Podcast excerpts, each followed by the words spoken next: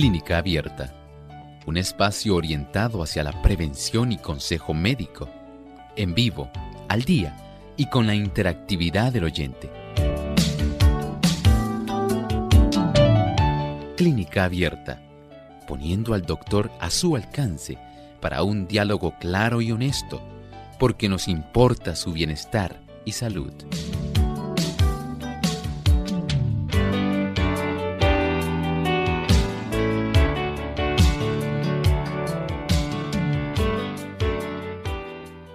Llegado el momento de usted hacer su consulta en nuestro programa de clínica abierta.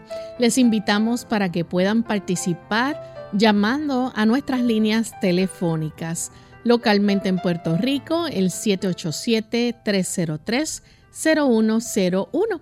Si usted se encuentra en los Estados Unidos, el 1866-920-9765.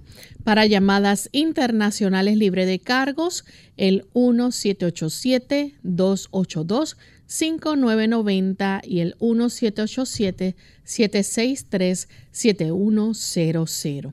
También usted puede hacer su consulta visitando nuestra página web radiosol.org en vivo a través del chat. En esta hora puede hacer la pregunta, nos las puede escribir por el chat y aquellos amigos también que nos siguen por el Facebook Live de Radio Sol. Pueden buscarnos por Radio Sol 98.3 FM en Facebook y ahí durante la hora de nuestro programa también escribirnos sus consultas. Así que les invitamos para que puedan participar desde este momento.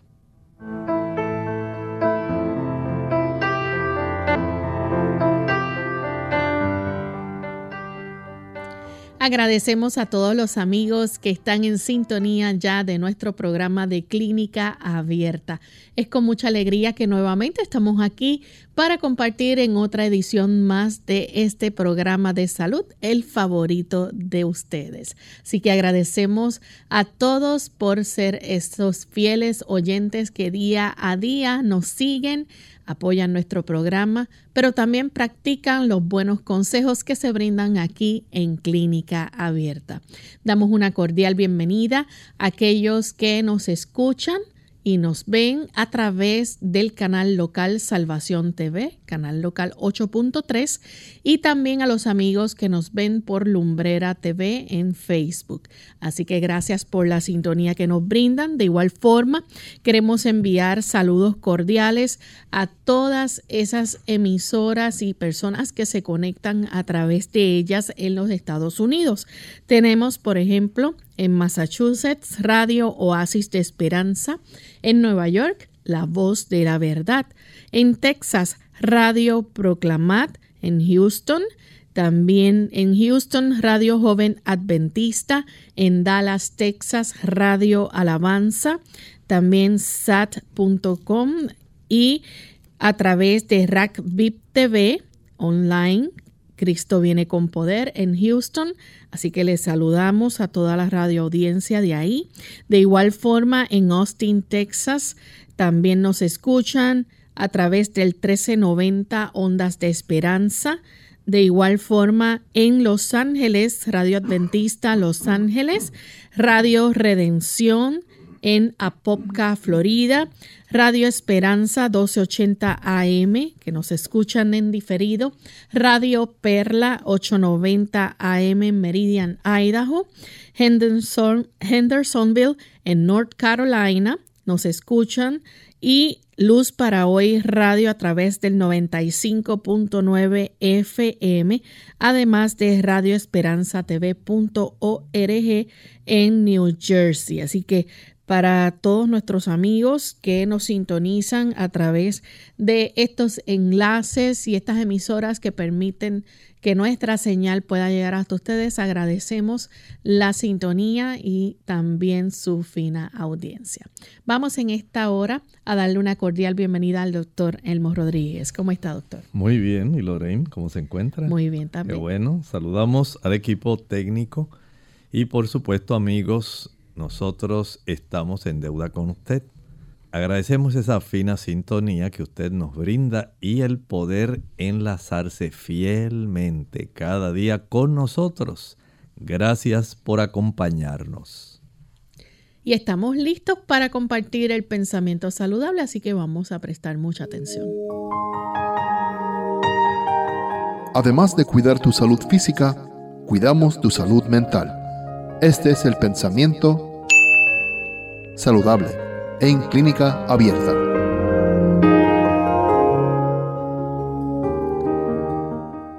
Dios conoce todas nuestras necesidades.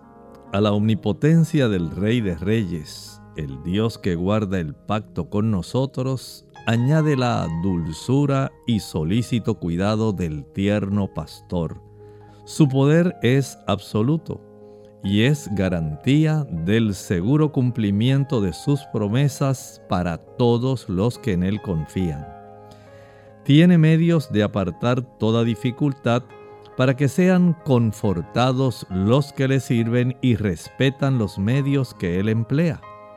Su amor supera todo otro amor como el cielo excede en altura a la tierra. Él vela por sus hijos con un amor inconmensurable y eterno.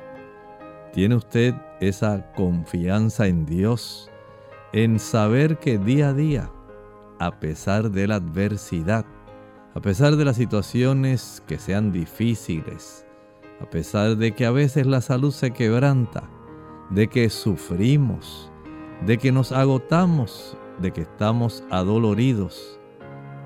Hay personas que, a pesar de toda esa adversidad, mantienen firme su confianza incólume en el amor de Dios.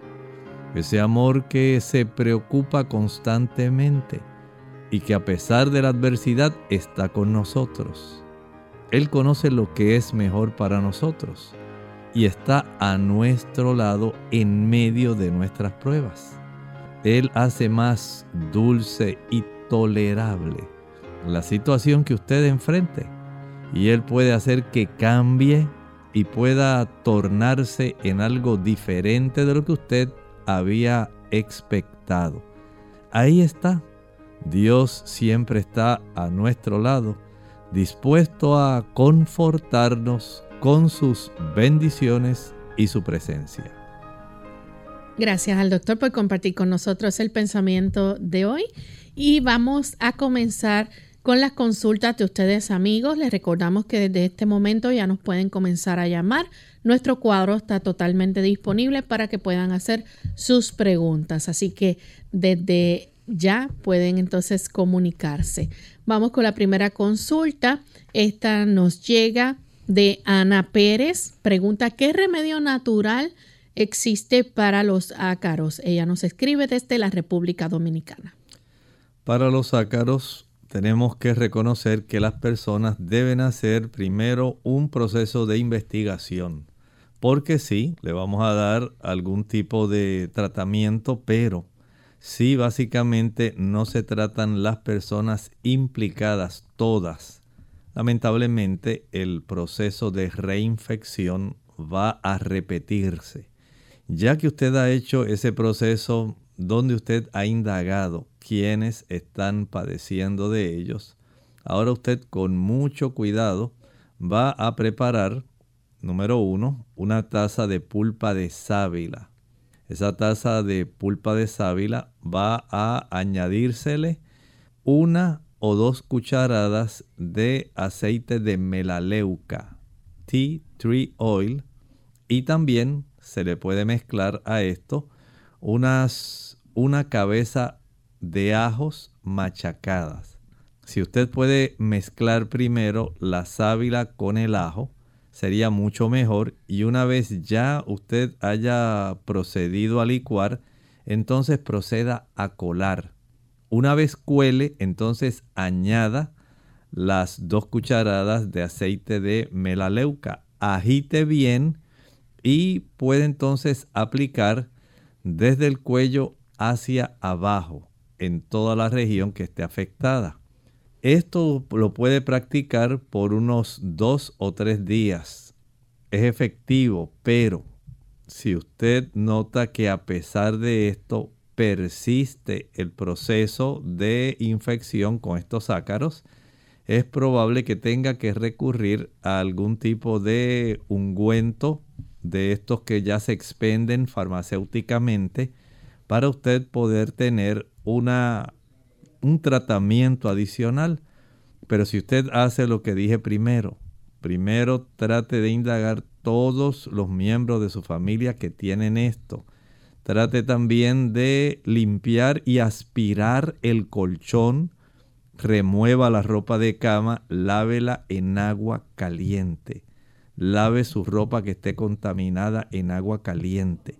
Y aunque esto es un proceso que puede resultar bastante molesto para las personas, si no lo hace, lamentablemente vuelve a reinfectarse. Bien, tenemos entonces otra consulta. Esta la hace Ana Nieves, nos escribe desde Aguadilla.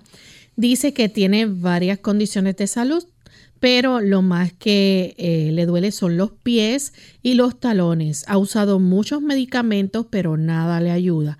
Tiene neuropatía, una de sus condiciones, a ver cómo le puede ayudar.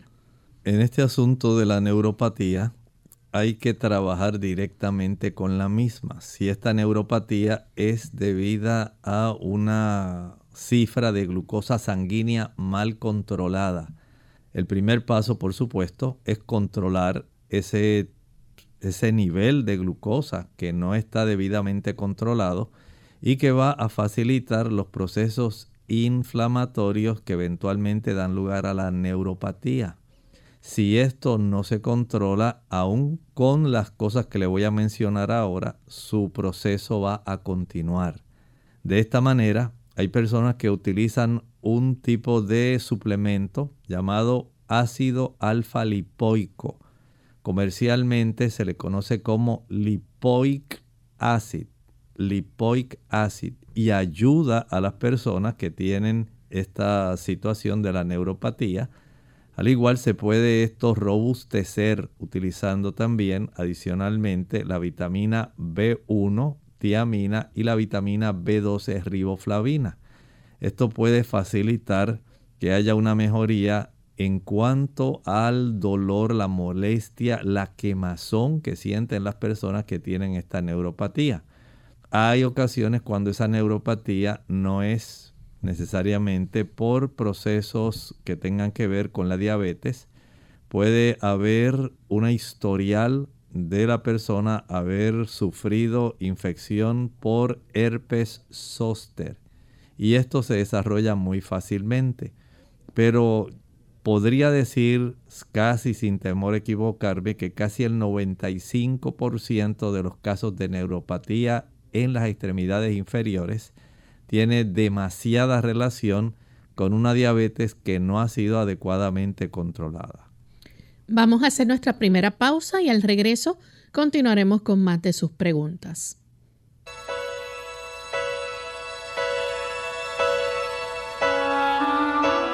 Ceder no significa dejar de mostrar interés, significa que no puedo obrar por los demás. Ceder no equivale a tratar de cambiar o culpar a otro. Solamente puedo producir un cambio en mí. Ceder no es juzgar, sino permitir que otro sea un ser humano. Ceder no es lamentarse por el pasado, sino creer y vivir para el futuro. Ceder equivale a temer menos, confiar más en Cristo y brindar libremente el amor que Él me ha dado.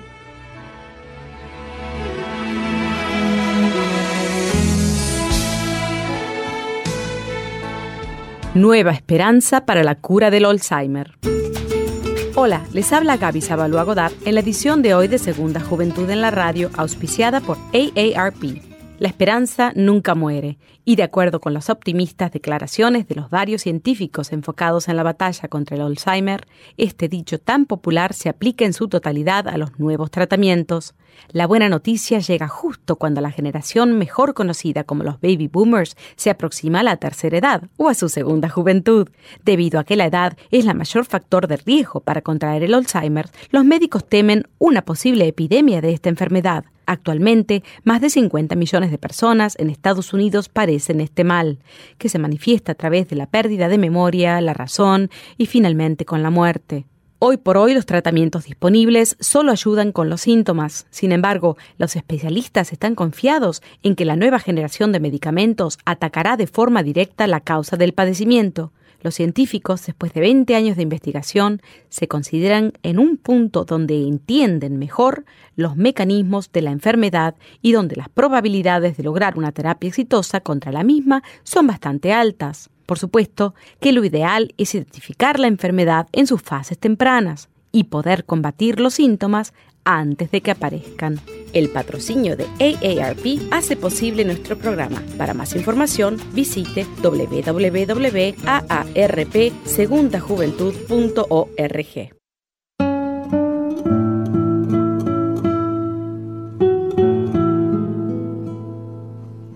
Para todos, la edad de oro de cualquier cosa es cuando formamos parte de ella.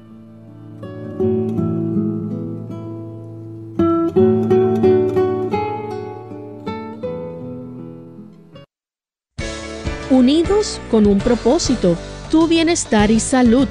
Es el momento de hacer tu pregunta llamando al 787-303-0101 para Puerto Rico, Estados Unidos 1866-920-9765 y llamadas internacionales al 787-763-7100 o al 787 282-5990.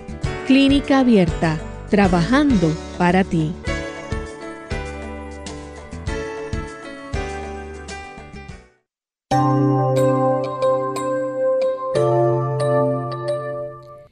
Y ya estamos de vuelta en Clínica Abierta. Amigos, continuamos contestando sus consultas. En esta ocasión tenemos a Areli.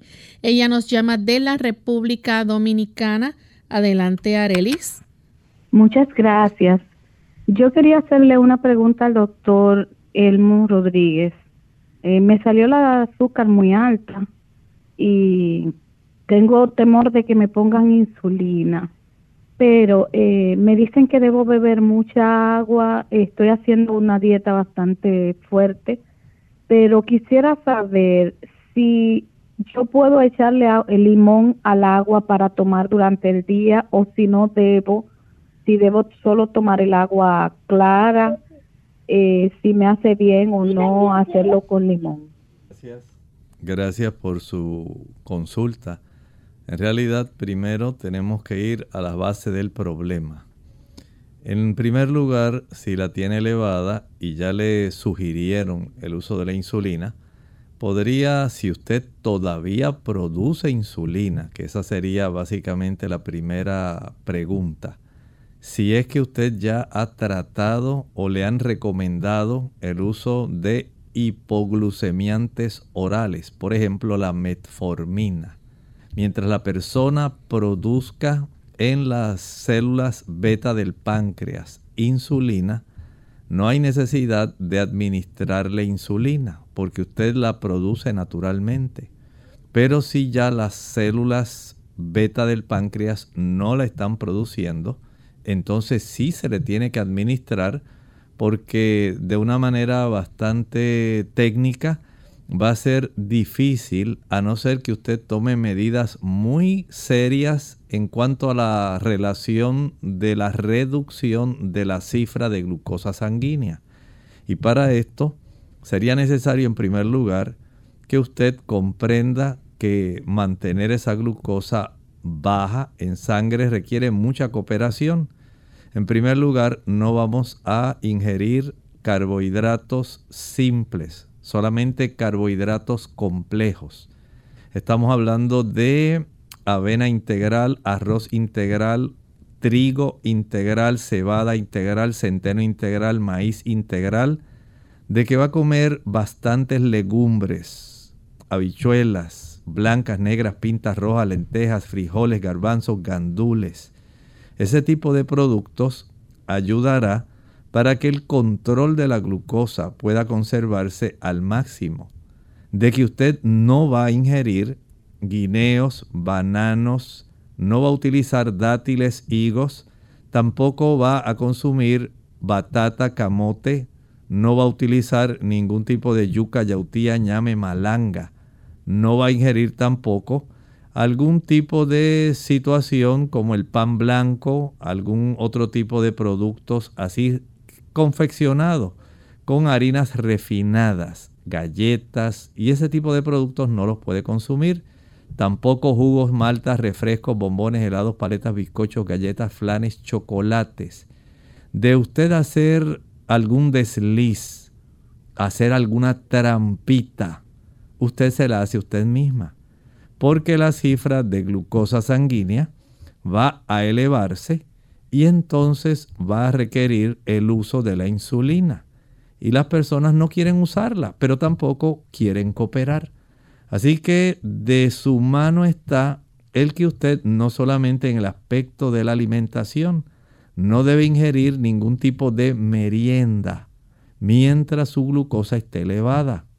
Una vez usted comprenda esto y decida mantener baja su cifra de glucosa, ahora debe ejercitarse por lo menos dos veces al día al aire libre y luz solar. La presencia de la luz solar mientras usted se ejercita reduce significativamente la cifra de la glucosa. Pero si no se ejercita, entonces va a requerir la insulina si ya no la produce. El ingerir y mantener una ingesta de agua que sea adecuada, 3, 4 botellas de agua pueden ser durante la mañana y nuevamente en la tarde, de tal manera que usted pueda ingerir aproximadamente unos 3 litros de agua. Estoy hablando de botellas de 16 onzas. Si usted puede tomar 3 botellas en la mañana y 3 en la tarde, estamos hablando de unos 3 litros. Y esto ayuda para que se diluya la cantidad de glucosa sanguínea. Si le desea añadir un poco de limón, no hay ningún problema pero no puede estar utilizando en este momento miel de abejas, eh, agave, ni ningún otro producto, azúcar blanca, azúcar negra, no le es conveniente. Debe comprender que es muy serio su tipo de situación y que si no le han ofrecido los hipoglucemiantes orales, debe considerarlos antes de tener que recurrir a la insulina. Esto es si todavía usted produce insulina. Bien, tenemos entonces en línea telefónica a Luis, que nos llama de Caguas, Puerto Rico. Adelante, Luis. Para ver si el doctor me podría ayudar con una situación que tengo con mi papá. Él tiene Alzheimer, ya lo tiene bastante avanzado. Entonces, en la noche, él se levanta, casi no duerme y dando mucha vuelta en la casa. Y no, no está durmiendo. Le hemos comprado la melatonina, pero al, ver no le está funcionando. A ver si él me podría dar alguna otra sugerencia. Le escucho, gracias. En algunas personas hay que reconocer que parte de los cambios del deterioro cognitivo, como el que se desarrolla cuando la persona está padeciendo el Alzheimer, incluye la pérdida y el trastorno en los patrones del sueño. Y eso es parte del cuadro clínico de este problema. Si está usando melatonina, puede ser de ayuda, al igual que podría ayudarle el té o las gotas de lavanda. Estas se usan en muy poca cantidad, básicamente unas cuatro gotas de lavanda se utilizan. A algunas personas no les gusta porque tiene un sabor fuerte. Si no lo puede preparar en forma de té y lo puede combinar con cápsulas de valeriana. Este tipo de ayuda resulta adecuado para algunas personas porque les facilita y les induce el sueño. Este tipo de productos usted los puede variar y puede tratar de buscar cuál es la mejor combinación que se adapta a la situación de su papá. Bien, tenemos también a Oliver que nos llama de la República Dominicana. Oliver, escuchamos su pregunta. Doctor, yo quiero que usted por favor me, me diga qué debo de hacer en relación a una anemia crónica que tiene un hijo mío. Eh, no sé cómo la adquirió, pero es una anemia crónica porque eh, él me dice que le dan como mareitos. Eh, ¿Usted dirá entonces? ¿Cómo no? en primer lugar, esta anemia hay que saber si es una anemia que ya se ha desarrollado por alguna situación genética, como la anemia de células falciformes esto va a constituirse en una anemia crónica. Hay ya trastornos eh, que van a estar, digamos, facilitando que él necesite tratar de mantener su hemoglobina lo más alta posible porque ya genéticamente tiene un defecto en sus glóbulos rojos donde hay una sustitución de aminoácidos que da lugar a un trastorno en la forma del glóbulo rojo, del eritrocito, y esto facilita que se destruya más fácilmente. Hay otros casos como la talasemia mayor, la talasemia menor, que también son situaciones donde la anemia se puede desarrollar de una manera crónica, también son condiciones genéticas. Pero hay que indagar también si es, número uno, por alguna deficiencia nutricional si es porque no está ingiriendo suficientes alimentos que le proveen hierro. Digamos, por ejemplo, las espinacas, el consumo de lentejas, el consumo de frijoles o habichuelas blancas, también puede tener un beneficio al consumir uvas oscuras, pero las espinacas junto con las acelgas y la lechuga romana son las que más pueden facilitar el aumento de esta cifra de hemoglobina. Además, no solamente el hierro, también la deficiencia de folatos o ácido fólico, la deficiencia de vitamina B12, pueden estas contribuir al desarrollo de anemia. Hay otras causas como por ejemplo trastornos en las proteínas transportadoras de hierro que ocurren entre el intestino y la sangre. Pudiera ser que él esté teniendo algún sangrado microscópico en su excremento y hace falta indagar mediante un examen de sangre oculta en las heces si hay este tipo de situación. Así que el asunto pareciera fácil, pero en realidad primero tiene que indagar por qué no tiene su hemoglobina en una cifra adecuada y corregir si es por deficiencia de hierro, por deficiencia de ácido fólico de B12, si es porque está sangrando a través del sistema digestivo o sencillamente está usando algunos agentes, por ejemplo, antiácidos, que bloquean la absorción del calcio. Y ahí tiene algunas causas comunes. Indague primero cuál es la situación que le atañe a él para poder corregirla. Vamos en este momento a hacer nuestra segunda pausa. Cuando regresemos continuaremos contestando más de sus preguntas.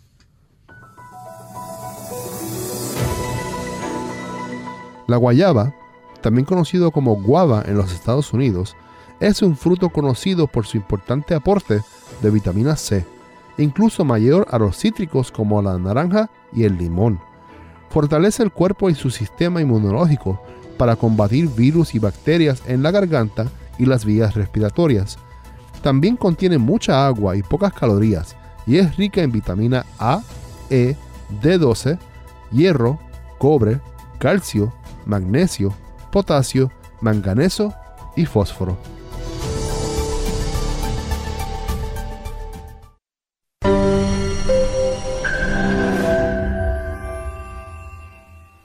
La Universidad de Loma Linda en California hizo un estudio a 20.000 personas sanas que tomaban 5 vasos de agua diarios, las cuales presentaron un menor índice de problemas cardiovasculares en comparación con las personas que solo tomaban 2 vasos de agua diarios.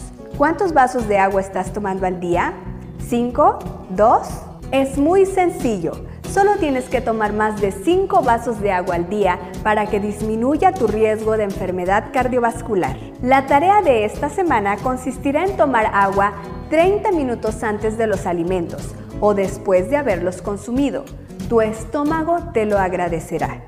Será difícil al principio si estás acostumbrado a consumir agua mientras comes, pero no pierdes nada si lo intentas. Incluso ganarás mucho más. Haz la prueba. Soy la doctora Neri Martínez y nos vemos en nuestras cápsulas de Más Salud. ¿La vitamina D es realmente una vitamina? Hola, les habla Gaby Zabalúa Godard en la edición de hoy de Segunda Juventud en la Radio, auspiciada por AARP. En otra ocasión hablamos de la vitamina D y de su importancia para mantenernos saludables. Sin embargo, estoy segura de que muchos no han escuchado lo siguiente.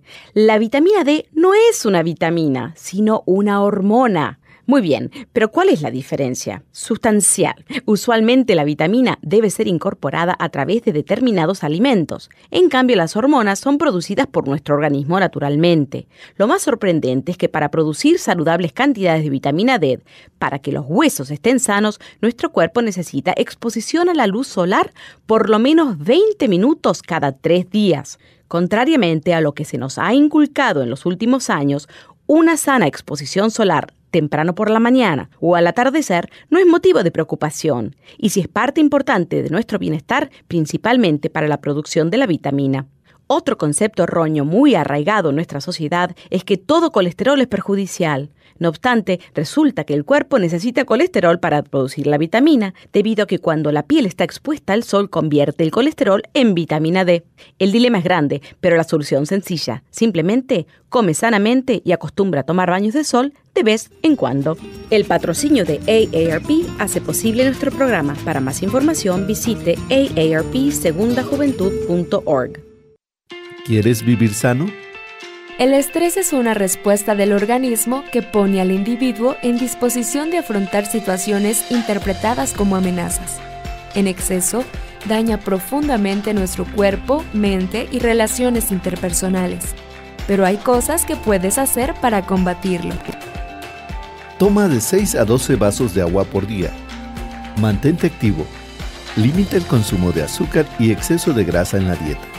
Come verduras y frutas todos los días descansa lo necesario y ten momentos de esparcimiento.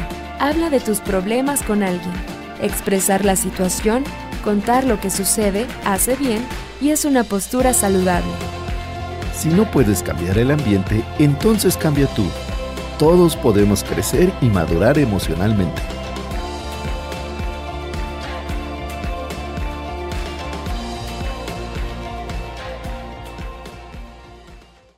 Clínica Abierta. Ya estamos de vuelta en Clínica Abierta, amigos, y estamos contestando sus consultas. En esta ocasión tenemos al señor González, que nos llama desde San Juan, Puerto Rico. Adelante, señor González. Sí, buenos días, gracias.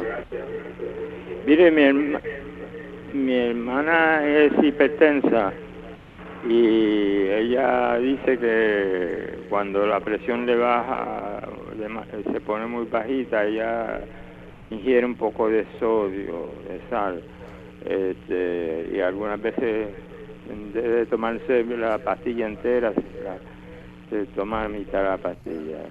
¿Está eso bien? Gracias.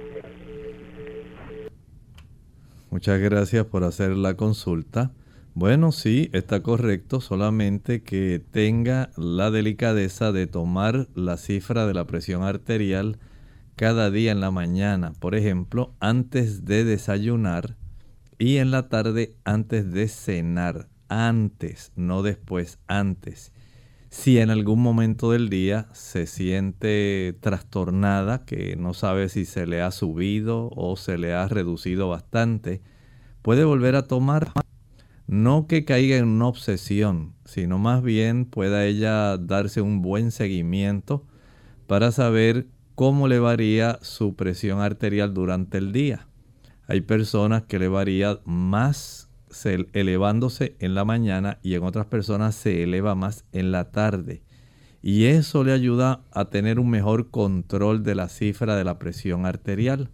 Pero si ella nota que se les reduce y es bastante esta cifra, digamos que está por debajo de 90-60, entonces una pizquita de sal que se pueda disolver en 4 onzas de agua ayuda para que pueda nuevamente restablecerse una cifra que sea adecuada y saludable.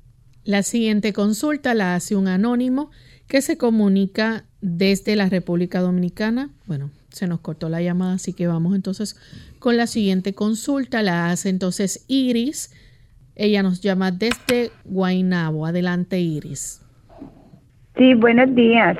Eh, quería preguntarle al doctor, doctor, me salió el T4 alto y el TSH me salió bien, me salió 0.740 y el T3. Eh, ¿Me podría explicar un poquito por qué? Gracias. Muchas gracias. Eso tiene que ver con las diferentes formas que nuestro cuerpo utiliza. Eh, tenemos formas inactivas de eh, estas hormonas tiroideas y hay otras que son activas a nivel de nuestros tejidos. Y esa conversión, por ejemplo, de la tetrayodo T4 a la T3, la triyodotironina, puede variar según el metabolismo en algunos tejidos. Y esto puede tener unas variantes dependiendo de ciertas situaciones que usted enfrente diariamente. Por ejemplo, nuestro ciclo circadiano, la variante durante el día, durante la noche, la cantidad de pescado que usted coma, eh, ya sea atún, bacalao, mero, pargo, cualquier tipo. Eh, algunos productos que contienen algas pueden hacer que esto varíe. Y el hecho de que aunque está normal su cifra de hormona estimuladora de la tiroides TSH, se encuentra muy cercana al rango mínimo que se puede requerir, sería más saludable si lo tuviera cerca del orden de 1.5, 1.7, 2. Sería mucho más adecuado, más céntrico que tenerlo muy pegado al límite normal inferior. A veces corregir solamente esa pequeña tendencia hacia la reducción de estar en el hipertiroidismo, que sería ya cuando es menor de ese, por ejemplo, 0.3. Entonces habría que tomar esto muy en serio, tomar otras medidas, pero dejar de utilizar atún, bacalao y este tipo de productos, ejercitarse cada día, eh, comer en horarios regulares, dormir en horarios regulares, ayuda para que esa glándula tiroides pueda funcionar dentro de un parámetro mucho más seguro, más saludable, y así usted podría corregir esa cifra de la tetrayodotironina que está un poquito elevada. Tenemos entonces a Miriam, ella nos llama de Moca, Puerto Rico. Adelante Miriam, escuchamos la pregunta. Sí, buenos días, que Dios les bendiga a todos. Igualmente. Este, mi pregunta es con relación a mi esposo, que el año pasado a él me le dio COVID y después le dio microplasma, pero que eso le ha afectado mucho al cerebro. Y él se le olvidan las cosas, él, las personas se le olvidan, a veces no conoce a las personas, como si tuviera Alzheimer, la puesto. A ver, ¿qué será? Pues? Muchas gracias. Es cierto lo que usted dice hay personas quienes tras haber sufrido esta enfermedad del COVID han quedado con secuelas porque se produjeron literalmente procesos inflamatorios dentro de su sistema nervioso central que eventualmente facilitaron el desencadenamiento de trastornos más bien de índole degenerativa. No necesariamente porque fue directamente por eh, la infección, sino porque ya pudiera haber iniciado, haberse iniciado previamente ese proceso, pero ahora se acentuó al padecer esta situación. Pero hay personas que sí han reportado que no tenían ninguna condición y le ha afectado facilitando trastornos en el aspecto cognitivo. Hay personas que actualmente, no solamente en el sistema nervioso central, sino están padeciendo otras secuelas de largo alcance que se han estado desarrollando por haber sufrido esta infección del COVID. Tenemos entonces a Sepúlveda que llama desde Yabucoa, Puerto Rico. Adelante, Sepúlveda. Sí, buenos días, doctor. Le pregunto, eh, aparentemente me han descubierto una masa de carne y líquido sobre el hueso mastoide derecho de mi cabeza. ¿Es posible que haya algo natural que yo pueda reducir el tamaño a pesar de que ya me han dicho que me la van a operar? Gracias. Mire, esa, en esa área de hueso mastoides es difícil lograr si ya hay algún tipo de quiste que se ha desarrollado, que tiene líquido contenido, es necesario que esto se proceda a hacer correctamente porque en el tejido óseo es más difícil lograr un proceso que sea, digamos, que pueda eliminar para restaurar cómo eran las celdillas de ese hueso mastoide. Es muy importante porque ahí están básicamente eh, incrustados todos los huesecillos que tienen que ver con la audición y el equilibrio, todas las estructuras sería lo correcto. Así que no nos gustaría que esto se pueda convertir en algún daño ulterior.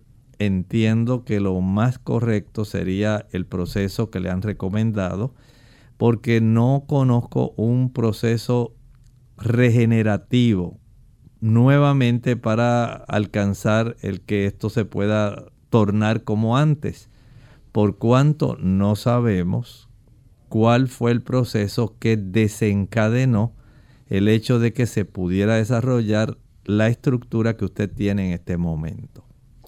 Bien, la próxima consulta la hace Maggie. Ella dice que a su hermano le ha caído agua en su oído.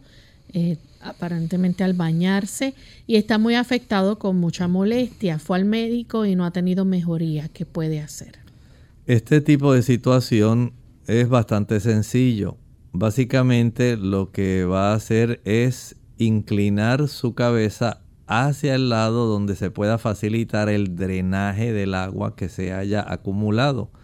Lo que puede facilitar que esa agua quede ahí atrapada es que tenga cerumen que pueda impedir que el nivel de agua que se haya formado porque se introdujo y había un orificio entre el cerumen que facilitó que entrara pero que no drene.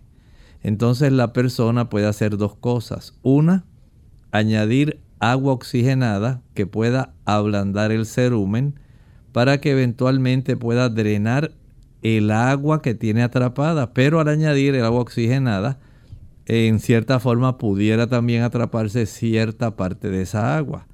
La segunda cosa que puede hacer es ir al otorrinolaringólogo para que éste, utilizando una cureta, pueda remover el cerumen que haya facilitado el que esta agua haya quedado atrapada en el conducto auditivo externo.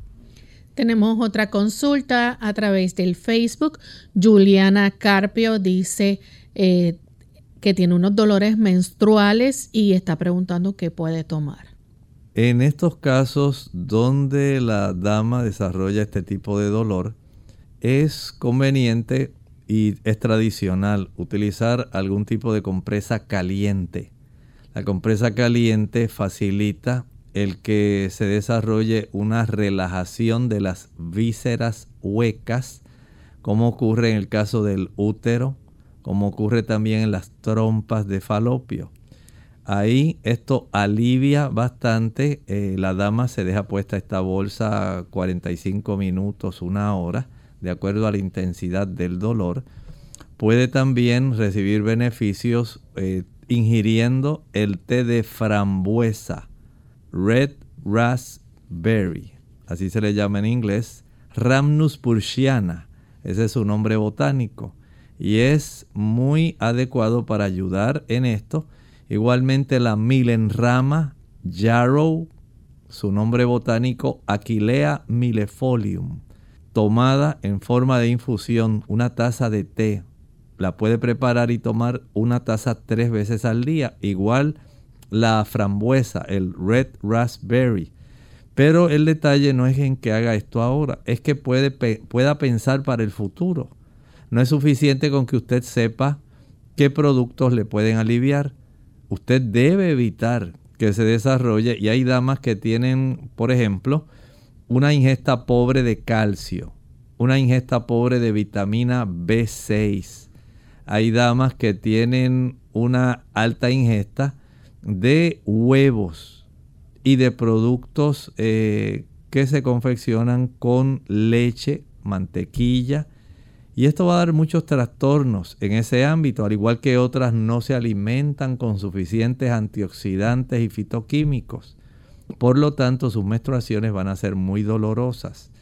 Si comenzamos a corregir nuestro estilo de vida, incluyendo el estilo de alimentación, este tipo de situación se reduce y se elimina. Tenemos entonces a Sarita, dice que tiene una persona que eh, tiene como un tipo de hongo, piensa ella, es en el cuero cabelludo, justo en la frente, en toda la zona del frente de la cabeza. Eh, y pues este, ella entiende que es por mucho estrés. Dice que se le cae el cabello y tiene eh, todo pelado en esa área. ¿Qué tratamiento puede hacer? En este caso lo mejor es que pueda ir al dermatólogo. Hay que diferenciar si la persona tiene algún tipo de eczema sencillo, si está desarrollando alguna psoriasis, que no es un hongo, o si en realidad es, por ejemplo, la infección por malacesia furfur, eh, tonsurans, que son diferentes hongos que pueden afectar el cabello, para entonces administrar esto, o si sencillamente está desarrollando algún tipo de alopecia que sea más bien por tensión emocional y haya que recurrir al uso de algún tipo de esteroide inyectado. Entonces hay que ir necesariamente a su dermatólogo, sacar esta cita, consultarse para saber si en realidad es un hongo o no. La siguiente consulta la hace Sandra, ella es de Honduras, Dice que en el resultado de la mamografía dice Virat 0, tiene un nódulo 57 por 37 milímetros, isodenso al parénquima de contornos lobulados parcialmente ocultos en la mama izquierda. Recomiendan correlacionar con ultrasonido. Su pregunta es si hay alguna medicina natural que puede ayudarle. Bueno, este tipo de eh, estructura que tienen las mamas está bastante grande y nos dice ahí que tiene esos, esas mamas bastante isodensas. Quiere decir que sí hay que practicarse ese tipo de sonomamograma. Es deseable para saber cómo se le puede ayudar adicionalmente. Mientras tanto, Sí es útil, por ejemplo, evitar el consumo de café. El café, el chocolate y el té verde son sustancias que contienen cafeína. Esto va a facilitar el desarrollo de este tipo de estructuras. A mayor consumo de café o de refrescos cafeinados o del uso de chocolate o cacao, el consumo de productos que tengan también té verde, yerba mate, guaraná, son productos que van a facilitar esta situación. También hay que evitar el consumo de leche, mantequilla, huevos, especialmente huevos y pollo. Son sustancias que van a facilitar el que se desarrollen este tipo de estructuras y bajar peso. Mientras más densas sean esas mamas, mayor es la probabilidad de desarrollo de trastornos en el tejido mamario. Si usted hace esto que menciono, se verifica su cifra de vitamina D, comienza a ejercitarse diariamente y a exponerse al sol, alimentándose con productos ricos en vitamina E, en carotenoides como la zanahoria, el mango, la calabaza, la auyama, los pimientos. Esto va a facilitar que usted pueda mejorar en su condición. Así que saber la cifra de vitamina D sanguínea es útil. Exponerse al sol para aumentar la vitamina D es necesario. Ingerir alimentos como el germen de trigo, las almendras, las nueces, especialmente la semilla de girasol rica en vitamina E, es necesario también. Y los carotenoides, que son los precursores de la vitamina A, para que toda esa estructura glandular y de tejido mamario puedan entonces comenzar a normalizarse. Tenemos a Carolina. Ella dice que se puede tomar para la hinchazón de los pies, aún no tomo diurético. Primero es necesario que el médico la evalúe. No sabemos por qué se le están hinchando los pies. Puede haber alguna insuficiencia venosa. Las damas que desarrollan insuficiencia venosa pueden desarrollar esta situación. Hay personas que comienzan a desarrollar insuficiencia cardíaca congestiva. Aquí tenemos entonces otra situación que debe atenderse, pero hay que saber si la persona está en esa condición. Otras sencillamente por hipertensión arterial. Otras pudieran estar desarrollando no solamente insuficiencia renal, pueden en otras ocasiones desarrollarse insuficiencia hepática. Estas son tres tipos de insuficiencia, la renal, la cardíaca y la hepática, que pueden estar facilitando esta hinchazón. Igualmente, como mencioné, la insuficiencia vascular periférica de índole venosa. En otros casos pudiera ser que usted esté de, ingiriendo demasiada sal o sencillamente no tenga suficiente cantidad de albúmina para facilitar que haya un buen movimiento de líquidos en los compartimentos del cuerpo. Entonces, verificar qué está ocurriendo antes de comenzar a ingerir diuréticos resulta algo deseable. Tenemos entonces un anónimo que dice que cuando se despierta no puede doblar los dedos de las manos bien. Quiere saber si esto es falta de alguna proteína en el cuerpo o falta de, algo. Es de la República Dominicana quien nos escribe. Si usted nota esta situación y le, le sacan una radiografía de sus manos, probablemente va a observar que tiene ya una enfermedad degenerativa crónica llamada artritis reumatoidea. En la artritis reumatoidea, la inflamación que se desarrolla particularmente durante la noche impide que la persona en la mañana pueda tener un movimiento adecuado de las pequeñas articulaciones de las manos, de las zonas de las falanges. Pero una radiografía de esas manos puede darnos esa información. Vaya primero al médico, vea lo que está ocurriendo y se puede detectar si no es artritis o pudiera ser alguna otra condición autoinmune que esté afectando esos artílagos que son eh, cartílagos articulares.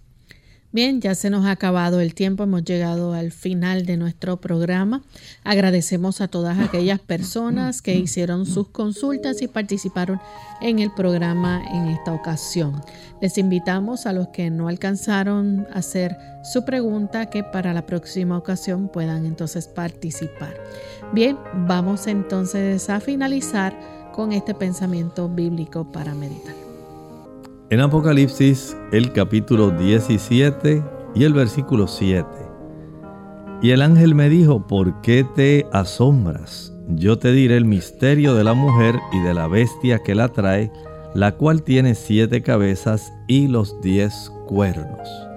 Ya hemos hablado de cómo en la escritura, en esta área, la bestia simboliza una dama, una dama infiel. Ya la identificamos al inicio del versículo es una dama que no le ha sido fiel a Dios. Cuando la iglesia, que es el símbolo que usa Apocalipsis, una mujer pura, podemos encontrarla en Apocalipsis capítulo 12. Esa es la esposa del Cordero, una dama fiel. Pero aquí, en Apocalipsis 17, vemos a una mujer infiel. Esta dama había comenzado a andar en la dirección correcta. Había sido la esposa del Cordero, pero comenzó a recibir tradiciones por parte de las influencias, por ejemplo, de los griegos, que fueron incidiendo, se añadieron las costumbres, prácticas, tradiciones e ídolos de los romanos. Y la iglesia, que una vez fue la iglesia apostólica verdadera, se prostituyó, adorando ídolos. Y comenzaron a alejarse de las prácticas, por ejemplo, se olvidó la práctica de la adoración en sábado. Se incorporó de la filosofía griega el creer que los muertos no están muertos, sino que están vivos y que usted sencillamente vuelve a revivir en una persona, en otra, y que en realidad usted está quemándose en el infierno o está disfrutando en otro lugar plácidamente. Hay muchas tradiciones, costumbres, doctrinas ajenas a la Biblia, pero esta dama las sigue proliferando y se agrava con el espiritismo. Así que tenemos una combinación de una iglesia que una vez fue pura pero ahora se alejó. Pero el Señor todavía conserva una iglesia que sí sigue esas doctrinas.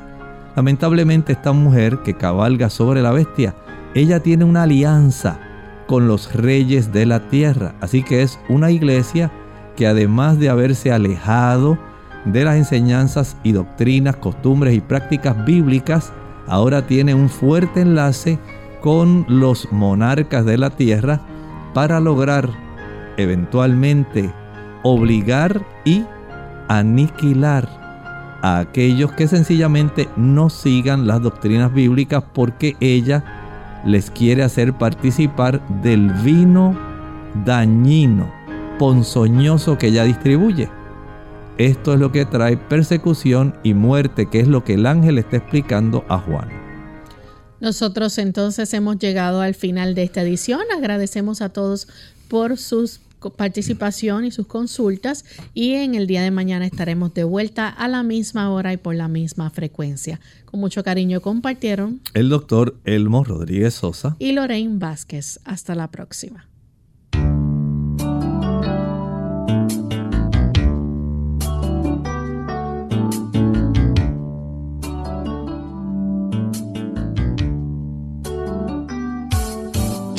Clínica Abierta no es nuestra intención sustituir el diagnóstico médico. Antes de poner en práctica cualquier consejo brindado en este programa, usted debe consultar con su médico. Hasta la próxima.